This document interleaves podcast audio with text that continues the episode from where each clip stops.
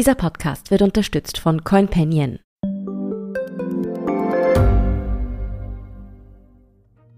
Ich bin Tobias Holub. Ich bin Antonia Raut. Das ist Thema des Tages, der Nachrichtenpodcast vom Standard.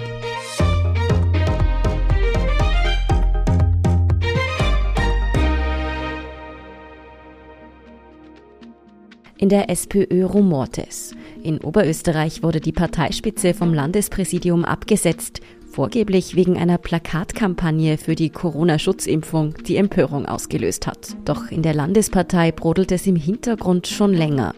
Was steckt also wirklich hinter dem Führungswechsel in Oberösterreich? Was haben die mächtigen Gewerkschaften damit zu tun? Und wie schlecht ist das Timing dieses Skandals, vor allem für die Bundespartei? Darüber sprechen wir heute mit Michael Völker, er ist Ressortleiter für Innenpolitik beim Standard. Michael, in Oberösterreich gibt es einen Führungswechsel in der SPÖ. Grund ist insbesondere ein Plakatsujet im Zuge einer Impfkampagne. Was ist genau passiert? Die SPÖ Oberösterreich hat vor ein paar Tagen eine eigene Impfkampagne präsentiert. Das Motto auf den Plakaten lautet, ich will dich nicht verlieren, lass dich impfen. Und zu sehen ist ein weinendes oder ein trauriges Kind. Präsentiert haben diese Kampagne die Parteichefin in Oberösterreich, Birgit Gerstorfer, und der SPÖ-Landesgeschäftsführer Georg Brockmeier und Gesundheitssprecher Peter Binder, Nationalratsabgeordneter, war auch dabei. Er hat im Nachhinein aber erklärt, dass er nicht wusste, wie ihm geschieht, dass er das Sujet der Kampagne nicht gekannt habe und dass er auch nicht gewusst habe, dass das parteiintern nicht abgestimmt war. Und er findet die Kampagne auch nicht gut. In der SPÖ Oberösterreich hat es nach dieser Präsentation überraschend heftige Reaktionen aus der eigenen Partei gegeben und ähm, relativ rasch war auch der Ruf nach dem Rücktritt von Parteichefin Gerstorfer da. Das war zu diesem Zeitpunkt so noch nicht ganz nachvollziehbar. Liegt diese Empörung jetzt nur an diesem Sujet oder hat es in der oberösterreichischen Landes-SPÖ vorher schon gebrodelt? Das Sujet ist daneben, keine Frage.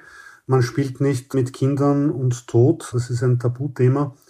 Aber dennoch ist die heftige Reaktion in der Partei nicht nachvollziehbar und schon gar nicht der soeben erfolgte Rücktritt der Parteichefin. Die Gründe liegen mit Sicherheit woanders. Mit Gerstorfer war man in der oberösterreichischen SPÖ nie ganz zufrieden. Da hat es immer gebrodelt. Sie sei zu wenig kantig, habe zu wenig Charisma, habe keine Führungsqualitäten. Und wer sich jetzt an die Diskussion um Pamela Rendi-Wagner, der Parteichefin in Wien, erinnert fühlt, das ist wohl kein Zufall. Da gibt es in der Tat etliche Parallelen und dass Männer gegen eine Frau an der Spitze losgehen, ist nur eine davon. Mit der missglückten Impfkampagne ist den Gersdorfer Kritikern jedenfalls der Hebel in die Hand gereicht worden, die ungeliebte Parteichefin loszuwerden und mit ihr auch gleich den ungeliebten Geschäftsführer Brockmeier, was aber wieder eine andere Geschichte ist, muss man sagen. Nämlich, was kannst du uns zu Georg Brockmeier sagen? Da muss man vielleicht wissen, dass Georg Brockmeier früher Landesgeschäftsführer der SPD in Niedersachsen war, also ein sehr erfolgreiches Gastspiel in Deutschland hingelegt hat. Also er war dort hochgeschätzt. Er ist dann als Kommunikationschef der SPÖ nach Wien gekommen, wo das in der Parteizentrale offenbar mit ihm nicht ganz geklappt hat. Er ist dann nach Oberösterreich übersiedelt ist dort, glaube ich, nie so wirklich angekommen, ist dort nie so richtig akzeptiert und respektiert worden. Er war dort immer ein bisschen ein Fremdkörper. Vielleicht lag es auch daran, dass er überqualifiziert war. Das bedeutet aber, dieses Führungsduo ist jetzt offiziell und definitiv Geschichte. Mehr oder weniger nicht auf den Tag, aber im Prinzip sind die weg, das kann man so sagen. Es springt der bisherige Clubobmann Michael Lindner ein. Der wird ab Montag geschäftsführend schon die Partei führen, also quasi ab sofort. Gerstorfer darf noch bis zum Parteitag im September Landesrätin bleiben, wenn sie das überhaupt will. Weiß ich nicht, wie sie jetzt geht. Ich nehme an, dass sie dann noch in dieser Funktion abgelöst wird. Und es soll auch eine neue Landesgeschäftsführung geben. Das hat Lindner ebenfalls heute angekündigt. Was sagen denn die beiden abmontierten Führungspersonen eigentlich dazu? Offiziell geäußert haben sich beide noch nicht meines Wissens, aber da war ja auch heute erst die Pressekonferenz, die allerdings nicht von Ihnen bestritten wurde. Die SPÖ dreht das jetzt so hin, dass die beiden selbst den Vorschlag gemacht hätten, abgelöst zu werden und durch Lindner ersetzt zu werden. Also jedenfalls stimmen sie nach außen hin dieser Übergabe zu und tragen das mit. Mir kommt vor, dass das in der Kommunikation nach außen hin nicht ganz ehrlich ist. Und ich gehe davon aus, dass sich einer der beiden noch äußern wird und vielleicht nicht ganz so, wie die SPÖ das gerne hätte. Du hast ja schon gesagt, Michael Lindner wird zur neuen Landesspitze in Oberösterreich. Was kannst du uns über den sagen? Hat er ein besseres Standing in der SPÖ? Der hat ein ganz gutes Standing in der SPÖ. Er ist bis jetzt Clubobmann. Er ist als solcher sehr geschätzt in der Partei. Er ist sehr erfahren und er kriegt das übergangsmäßig sicher mal gut hin. Ob er eine Übergangslösung ist oder ob er längerfristig in der Funktion des Parteichefs tätig sein wird, wird sich wohl rund um den Parteitag im September entscheiden. Als quasi erste Tat hat er jedenfalls einmal diese umstrittene Impfkampagne sofort stoppen lassen und auch die bereits aufgehängten Plakate sollen wieder abgenommen werden. Welche Hintergründe es bei diesem Führungswechsel abseits von den Plakatsujets gibt und wie es sonst bei der SPÖ-Bundespartei aktuell ausschaut, besprechen wir nach einer kurzen Pause. Wir sind gleich zurück. CoinPanion begleitet dich mit Hilfe einer App auf deiner Reise in die Welt von NFTs, Metaverse und Krypto. Mit CoinPanion investierst du automatisiert in smarte Portfolios statt in einzelne Assets. Starte jetzt mit nur 50 Euro und sichere dir mit dem Code THEMA20 einen Einzahlungsbonus von 20 Euro on top. Investiere heute noch in die Welt von morgen mit CoinPanion, deinem Kryptomanager. www.coinpanion.at das Duo Gerstorfer und Brockmeier ist ja aber nicht nur über diese Kampagne gestolpert, wie du bereits gesagt hast, sondern auch über die Landtagswahl, bei der es nicht so funktionieren wollte. Und was auch auffällig ist, besonders aus Gewerkschaftskreisen konnte man die beiden offenbar gar nicht schnell genug loswerden. Was hat es damit auf sich? Du hast es angesprochen. Ich glaube, das ist der tatsächliche wahre Hintergrund der Demontage der Parteiführung in der SPÖ Oberösterreich brodelt seit längerem ein Konflikt zwischen der Partei und der Gewerkschaft. Gersdorfer und Brockmeier hatten versucht, den Einfluss der Gewerkschaft zurückzudrängen nach der Landtagswahl im vergangenen Herbst, bei der die SPÖ recht bescheiden abgeschnitten hat. Also es gab ein Plus von 0,2 Prozentpunkten auf knapp 19 Prozent und damit immer noch am dritten Platz. Da hatte die Parteiführung das Profil der Partei erheben lassen und dabei sei rausgekommen, dass eben das Profil zu verwaschen und nicht klar genug sei und dass der Einfluss der Gewerkschaft in der Partei zu groß sei. Gersdorfer und Brockmeier haben dann wohl versucht, den Einfluss der Gewerkschaft zurückzudrängen. Und das ist in der Gewerkschaft gar nicht gut angekommen. Die Gewerkschaft ist in der SPÖ sehr mächtig, sie ist in der SPÖ Oberösterreich traditionell sehr mächtig. Und der lange Arm der Gewerkschaft hat hier eben zugeschlagen, könnte man sagen.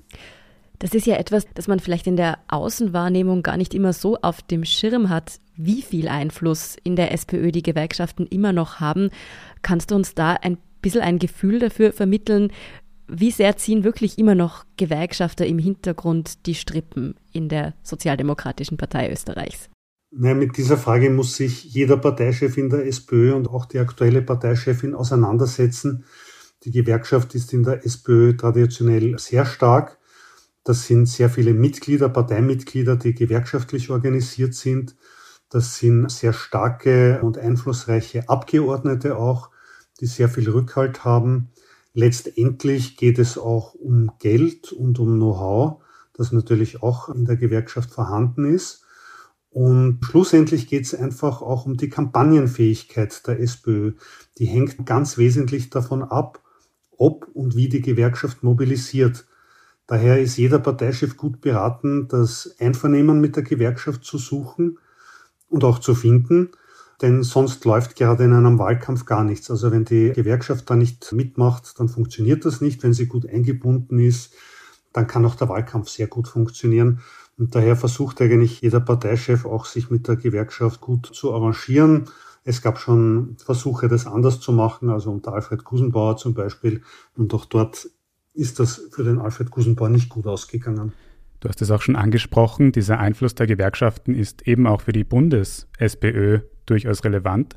Schauen wir uns also an, was dieser Skandal und der Führungswechsel in Oberösterreich eben für die SPÖ auf Bundesebene bedeuten könnte. Gib uns bitte ein kurzes Update. Wie steht die SPÖ hier eigentlich gerade da? Naja, das ist keine ganz einfache Frage. Also die SPÖ ist mit Sicherheit wieder mal beschädigt. Sie hat sich durch diese Vorgänge in Oberösterreich auch der Lächerlichkeit preisgegeben. Sie wird als instabil und unzuverlässig wahrgenommen. Und das gilt natürlich nicht nur für die oberösterreichische Landesorganisation, sondern das gilt für die gesamte Partei auf Bundesebene. Und Oberösterreich ist ja nicht der einzige Austragungsort von parteiinternen Machtspielen. Da gibt es ja auch noch das Burgenland, das sich auch gerne im Kräftemessen mit der Bundespartei inszeniert. Und das Absurde ist ja, dass die SPÖ in vielen Umfragen derzeit voranliegt. Und das liegt mit Sicherheit nicht an dem strahlenden Bild, das die Partei oder die Parteichefin abgibt, die SPÖ profitiert derzeit extrem von der Schwäche der anderen Parteien, insbesondere der ÖVP. Den eigenen Beitrag von Randy Wagner und Co. zu den guten Umfragewerten würde ich derzeit als eher sehr bescheiden beurteilen. Mhm. Wenn wir nun die Uhr ein paar Tage zurückdrehen, dann war ja das große innenpolitische Thema eigentlich ein ganz anderes, nämlich die Sideletter, die an die Öffentlichkeit gekommen sind, also geheime Nebenvereinbarungen, die die bereits angesprochene ÖVP bei ihren Regierungszusammenarbeiten mit der FPÖ beziehungsweise auch mit den Grünen, mit denen sie ja jetzt regiert, getroffen hat. Konnte die SPÖ von diesen Leaks eigentlich profitieren? Ja, mit Sicherheit. Also die Negativschlagzeilen, aus der die ÖVP derzeit kaum herauskommt, nützen der SPÖ. Also die Stimmungslage für die SPÖ müsste eigentlich ganz gut sein. Also sie brauchen selber nicht viel tun, das erledigen andere für sie. Aber es ist ja absurd, immer dann, wenn die ÖVP in Probleme kommt, tritt die SPÖ hervor und zieht mit umstrittenen Vorschlägen oder eigenen hausgemachten Problemen das Licht der Öffentlichkeit auf sich. Also das wirkt manchmal so, als ob die von der ÖVP engagiert worden wären, jedes Mal von deren Problemen abzulenken. Also theoretisch müsste die SPÖ profitieren. In der Praxis tut sie aber alles, um es sich selbst möglichst schwer zu machen. Und das ist, ich habe es eh schon gesagt, wirklich absurd. Jetzt haben wir ausführlich über die oberösterreichische SPÖ geredet. Wir haben auch kurz über die burgenländische SPÖ, über Hans-Peter Doskozil einen Einwurf gehabt. Es gibt es aber noch eine dritte große rote Landespartei, die gerade Schlagzeilen macht, nämlich am gestrigen Dienstag, wo die Wiener SPÖ das Protestcamp gegen den Bau der Stadtstraße Aspern polizeilich räumen lassen hat. Hat sich Michael Ludwig hier nicht auch viele WählerInnen vergrault, insbesondere junge und umweltbewusste? Ja, das ist für die Wiener SPÖ eine ganz, ganz schwierige Gratwanderung. Da gibt es in der Partei sehr viele, die mit diesem Kurs ganz und gar nicht einverstanden sind. Das sind, glaube ich, auch Bezirksorganisationen. Vor allem aber ist es die Parteijugend und die jungen Menschen, sowohl in der Partei als auch im Sympathisantenkreis. Die SPÖ vergrault hier mit Sicherheit Funktionäre, viele Wähler, Wählerinnen, viele Sympathisantinnen. Und dass gestern parallel zu dieser Räumung der besetzten Baustelle auch gleich mit der Rodung von Dutzenden Bäumen quasi in Sichtweite begonnen wurde. Also das ist extrem ungeschickt. Das ist marketingtechnisch auch ein Wahnsinn. Die SPÖ positioniert sich hier wirklich als unsympathischer Bösewicht, der seine Gegner da auch noch demütigt und da gleich mit der Kettensäge irgendwie sich an die Bäume macht. Also dieses Thema wird mit Sicherheit noch für geraume Zeit an der SPÖ haften bleiben und für viele, viele Diskussionen sorgen, auch intern. Und auch in der medialen Umsetzung wird es für die Partei ganz schwierig werden. Das Parteipräsidium in Oberösterreich hat nun von einem Signal des Wechsels gesprochen. Man will also möglichst eine neue Richtung einschlagen, ist hier auf eben Erneuerung aus. Wie könnte sich die Demontage in Oberösterreich denn auf Bundesparteichefin Pamela Reddy-Wagner auswirken? Du hast vorher ja bereits angesprochen, dass es da viele Parallelen gibt. Das stärkt sie mit Sicherheit nicht, was da jetzt in Oberösterreich passiert ist. Die Gegner von Randy Wagner könnten sich das quasi auf Bundesebene jetzt auch als Vorbild nehmen aber natürlich sie selbst kann das auch als Warnung verstehen und sich selbst besser wappnen. Besser wird ihre Ausgangslage mit Sicherheit nicht. Sie steht selbst in der Partei eigentlich seit Beginn an zur Diskussion. Diese Diskussion verebbt nie so ganz. Und diese Vorgänge in Oberösterreich zeigen, wie schnell so eine Demontage schließlich gehen kann. Wenn es spitz auf Knopf geht, geht das von einem Tag auf den anderen. Da gibt es also einige Baustellen und einige Diskussionen in der SPÖ aktuell. Wir schauen weiterhin gespannt, vor allem nach Oberösterreich, wo heute noch neue Informationen über die neue Führungsspitze dazukommen könnten. Vielen Dank für diese Ausführungen, Michael Völker. Sehr gerne und vielen Dank. Wir sind gleich zurück. CoinPanion begleitet dich mit Hilfe einer App auf deiner Reise in die Welt von NFTs, Metaverse und Krypto.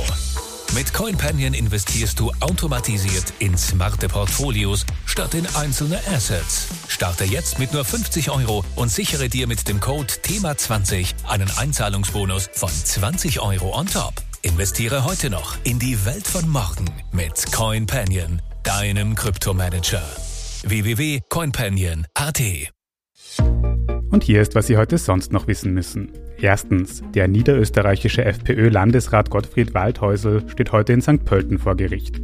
Der Vorwurf, er habe 2018 eine mit Stacheldraht umzäunte Unterkunft für unbegleitete minderjährige Asylwerber einrichten lassen. Die dort untergebrachten Jugendlichen bezeichnete Waldhäusl in eigenen Worten als notorische Unruhestifter. Das Lager in Drassenhofen wurde später als Alcatraz für Asylwerber bekannt. Nach massiver Kritik wurde es nach wenigen Tagen aufgelöst. Nun wirft die Wirtschafts- und Korruptionsstaatsanwaltschaft Waldhäusl Amtsmissbrauch vor. Er ist ja bis heute Asyllandesrat in Niederösterreich. Waldhäusl bestreitet die Vorwürfe, es gilt die Unschuldsvermutung. Der Prozess ist mit Stand Mittwochnachmittag noch im Gange. Zweitens, die Corona-Schutzimpfung für Kleinkinder zwischen sechs Monaten und fünf Jahren rückt näher. In den USA beginnt heute das Zulassungsverfahren für den Covid-19-Impfstoff von BioNTech Pfizer. Sie haben eine Notzulassung beantragt, die ihren Impfstoff auch für Kleinkinder als sicher einstufen würde. Die Studiendaten zur Verträglichkeit in dieser Altersgruppe liefert der Hersteller nun nach und nach. Im Antrag geht es zunächst um die beiden ersten Stiche. Dabei kommt ein Zehntel der Erwachsenendosis zum Einsatz. Daten zum dritten Stich folgen dann in den kommenden Monaten. Er sei laut Hersteller vor allem in der Altersgruppe ab zwei Jahren wichtig. Im Fall einer Zulassung wäre es der erste verfügbare Covid-19-Impfstoff für Kinder unter fünf Jahren. Und drittens, auf dem Weg zu den Olympischen Winterspielen in Peking wurde nun auch die Skispringerin Jacqueline Seifritzberger positiv auf Covid-19 getestet, unmittelbar vor dem Abflug aus Zürich. Zuvor musste bereits ihre Teamkollegin Sarah Marita Kramer, die als Goldhoffnung galt, ihre Teilnahme wegen eines positiven Corona-Tests absagen. Seifritzberger sagt, für sie breche eine Welt zusammen. Marita Kramer schreibt in den sozialen Medien von einem Albtraum. Österreichs Olympiateam hat nun die jungen Athletinnen Sophie Sorschak und Lisa Eder nachnominiert. Die Olympischen Winterspiele in Peking starten am kommenden Freitag. Alles weitere zu Olympia sowie zum restlichen Weltgeschehen finden Sie natürlich wie immer auf der Standard.at. Danke fürs Zuhören und all jenen, die uns auf Apple Podcasts oder Spotify folgen, uns eine nette Rezension geschrieben oder eine 5-Sterne-Bewertung gegeben haben. Und ein ganz besonders großes Dankeschön all jenen, die unsere Arbeit mit einem Standard-Abo oder einem Premium-Abo über Apple Podcasts unterstützen. Das hilft uns wirklich sehr, also gerne auch Freunden weiterempfehlen. Verbesserungsvorschläge und Themenideen schicken Sie uns am besten an podcast.derstandard.at. Ich bin Tobias Holub. Ich bin Antonia Raut. Baba und bis zum nächsten Mal.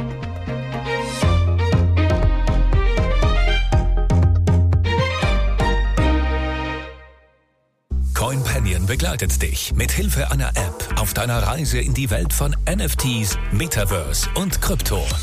Mit CoinPanion investierst du automatisiert in smarte Portfolios statt in einzelne Assets. Starte jetzt mit nur 50 Euro und sichere dir mit dem Code THEMA20 einen Einzahlungsbonus von 20 Euro on top. Investiere heute noch in die Welt von morgen mit CoinPanion, deinem Kryptomanager. www.coinpanion.at